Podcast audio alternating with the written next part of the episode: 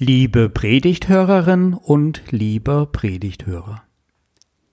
Hört eine Schriftlesung aus dem Jakobusbrief.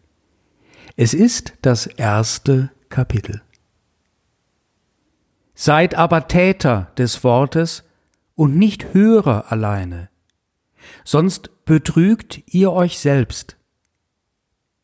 Denn wenn jemand ein Hörer des Wortes ist und nicht ein Täter, der gleicht einem Mann, der sein leibliches Angesicht im Spiegel beschaut, denn nachdem er sich beschaut hat, geht er davon und vergisst von Stund an, wie er aussah. Wer aber durchschaut in das vollkommene Gesetz der Freiheit und dabei beharrt, und ist nicht ein vergessener Hörer, sondern ein Täter, der wird selig sein in seiner Tat.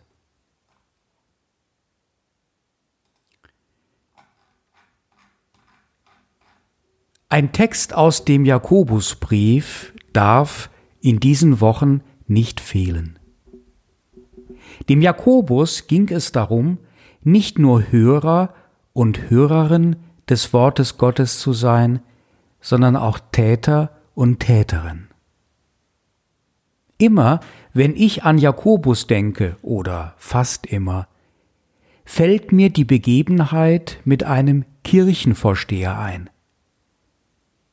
Ich gehe durch das Dorf, grüße freundlich einen Kirchenvorsteher, der gerade den Rasen mäht gehe noch ein paar Schritte und dann denke ich mir, Moment, hier stimmt doch was nicht. Der wohnt doch gar nicht da. Und dann sagt er mir den folgenden Satz. Ja, ich bin doch Kirchenvorsteher, und da muss ich doch Gutes tun. Ich mähe einer alten Frau den Rasen. Jakobus wäre begeistert gewesen. Ja, Manchmal ist es ganz einfach. Und Erich Kästner lässt grüßen mit seinem unvergessenen Satz Es gibt nichts Gutes, außer man tut es. In dieser Zeit darf ein Jakobus-Text nicht fehlen, denn wir sind in der Zeit nach dem Fest der Dreifaltigkeit oder Trinitatis. Wir oder die, die es wollten, feierten Gott als Gott Vater, Gott Sohn und Gott der Heilige Geist. Das war vor ein paar Wochen. Und jetzt in der Zeit nach diesem Fest geht es darum, was die Menschen tun sollen. Im ersten halben Jahr vom ersten Advent an da beginnt ja das Kirchenjahr, ist Gott in den Texten der Bibel zu den Predigten der Handelnde. Er kommt in die Welt, er spricht durch Jesus seine Predigt und tut seine Wunder. Er leidet für die Menschen am Kreuz, zeigt durch die Auferstehung dass er stärker ist selbst als der Tod. Holt Jesus zu sich in den Himmel und schickt schließlich den Menschen den Heiligen Geist auf die Erde. So, und jetzt seid ihr mal dran. Tut mal, ihr Menschenkinder, macht mal und macht es gut. Es geht im Sommer in den Predigten besonders um die Ethik. Jakobus geht dabei sehr weit mit seinem Anspruch gegenüber den Menschen. Man stößt immer wieder auf die Worte von Sünde, das Böse und Schuld. Immer wieder erkennt man in dieser Sprache so etwas wie einen erhobenen Zeigefinger. Das ging einigen auch zu weit.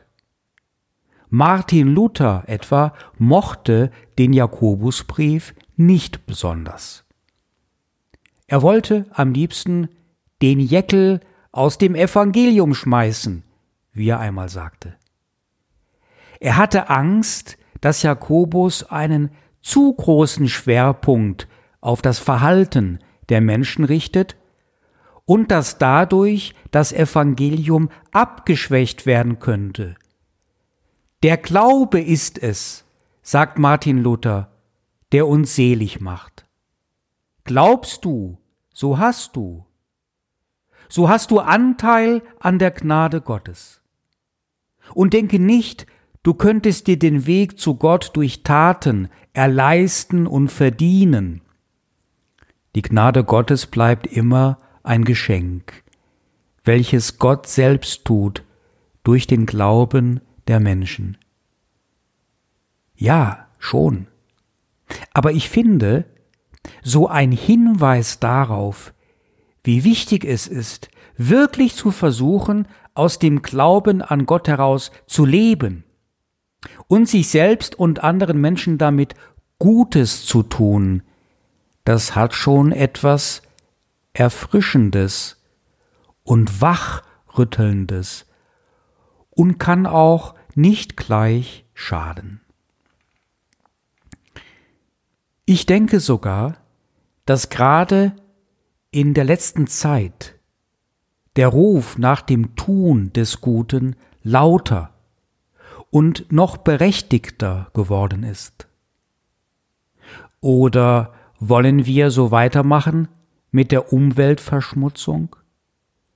Und in einigen Jahren nimmt man noch Eintrittsgelder für die Wälder. Waldbaden kann man jetzt schon buchen. Aber unsere Enkelkinder werden dafür vieles andere nicht mehr können. Selbst wenn man viel Geld dafür geben würde. Einfach deswegen, weil zu vieles in der Natur bereits irreversibel kaputt ist. Und wir schon lange die Gefahren kannten, aber eben nichts taten. Oder zu wenig. Oder soll es so weitergehen mit der Lieblosigkeit, mit dem Hass in unserer Gesellschaft gegenüber denen, die einfach nur anders sind als andere? Und der Fremdenhass und der Rassismus tritt die christlichen Werte deswegen mit Füßen, weil sich eben zu wenige Menschen auf die Beine machen, um dagegen wirklich etwas zu tun. Und die Zeichen der Nächstenliebe, des Friedens und der Toleranz damit zu bezeugen. Hört nicht nur, sondern tut auch.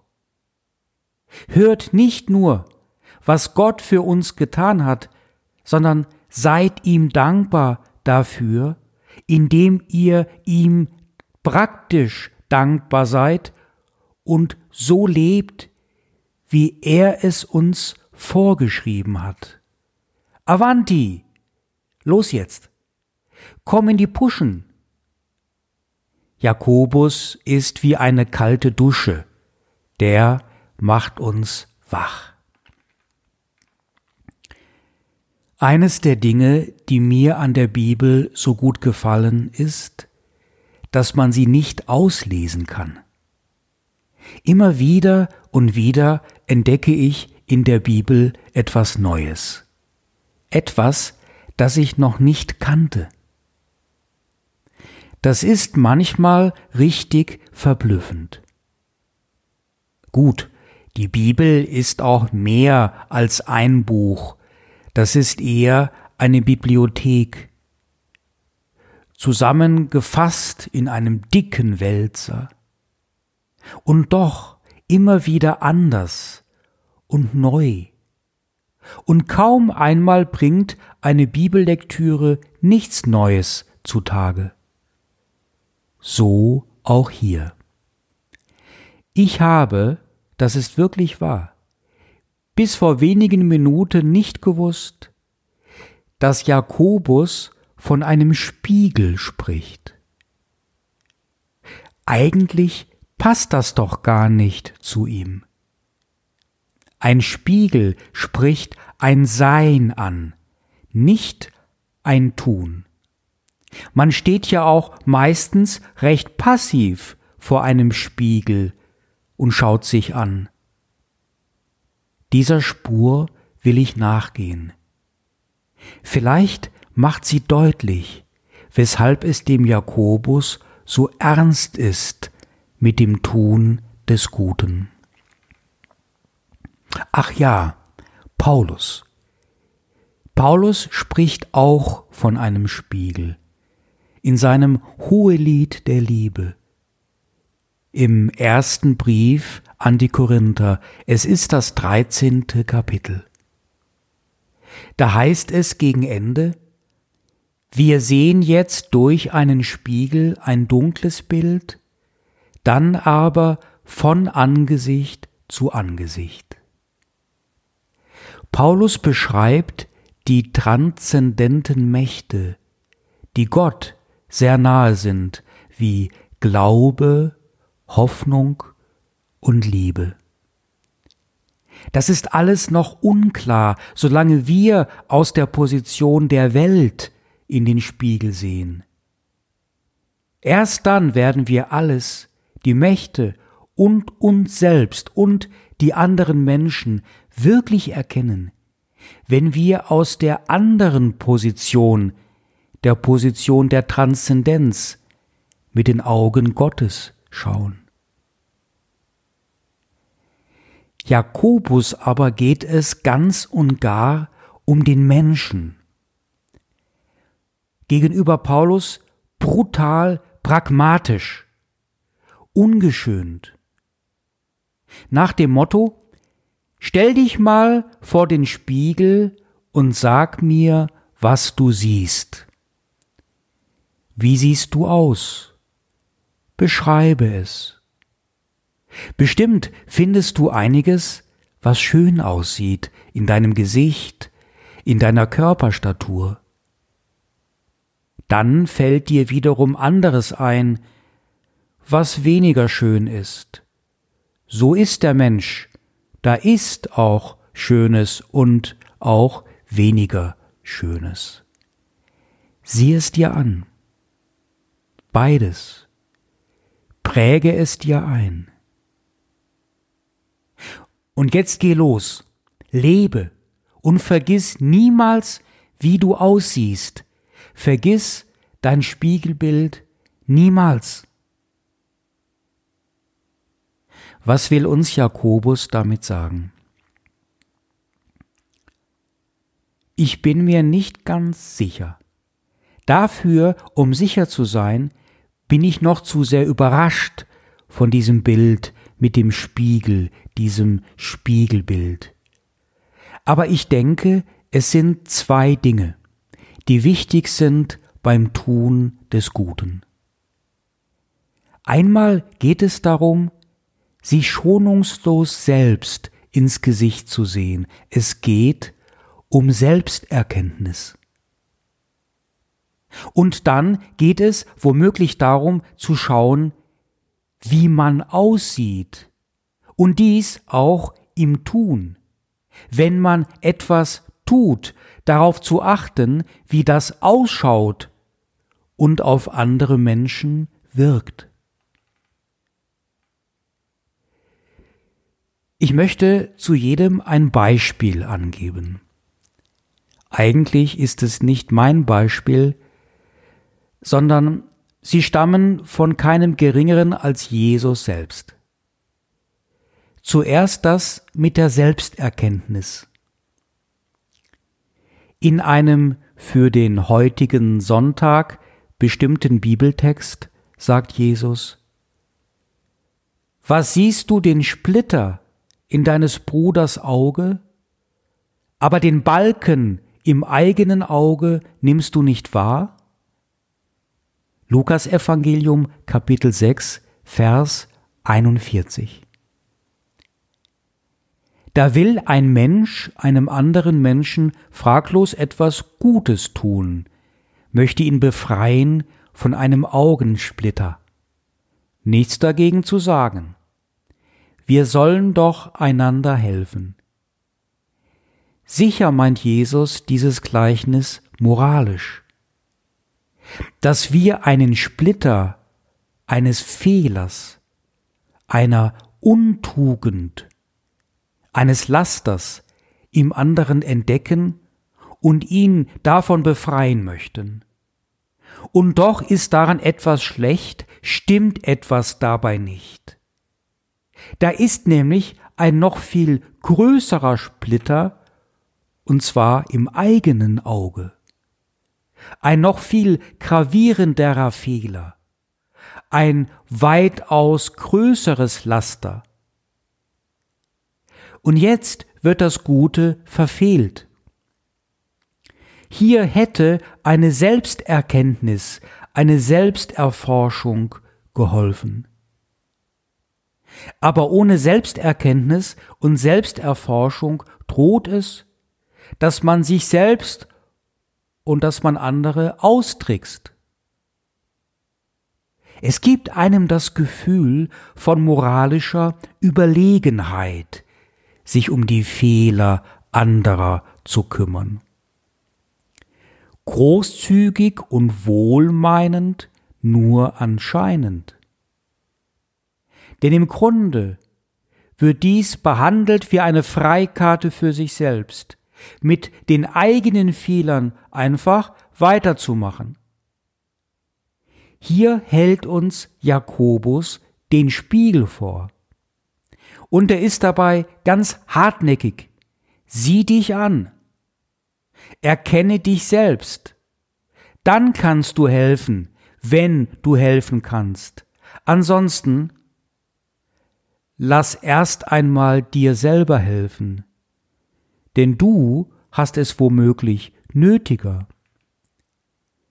Das ist schon so, dass viele selbsternannte Gutmenschen eigentlich ablenken wollen von ihrer eigenen Schuld. Aber lange nicht alle. Jakobus lobt in seinem Brief die christliche Gemeinde. Es geht ihm nur darum, genau hinzusehen, sich nichts vorzumachen, ehrlich und aufrichtig zu sein und dann es zu tun. Darum will ich hier auch keine Beispiele bringen. Ich denke, dann könnte ich Menschen schnell Unrecht tun.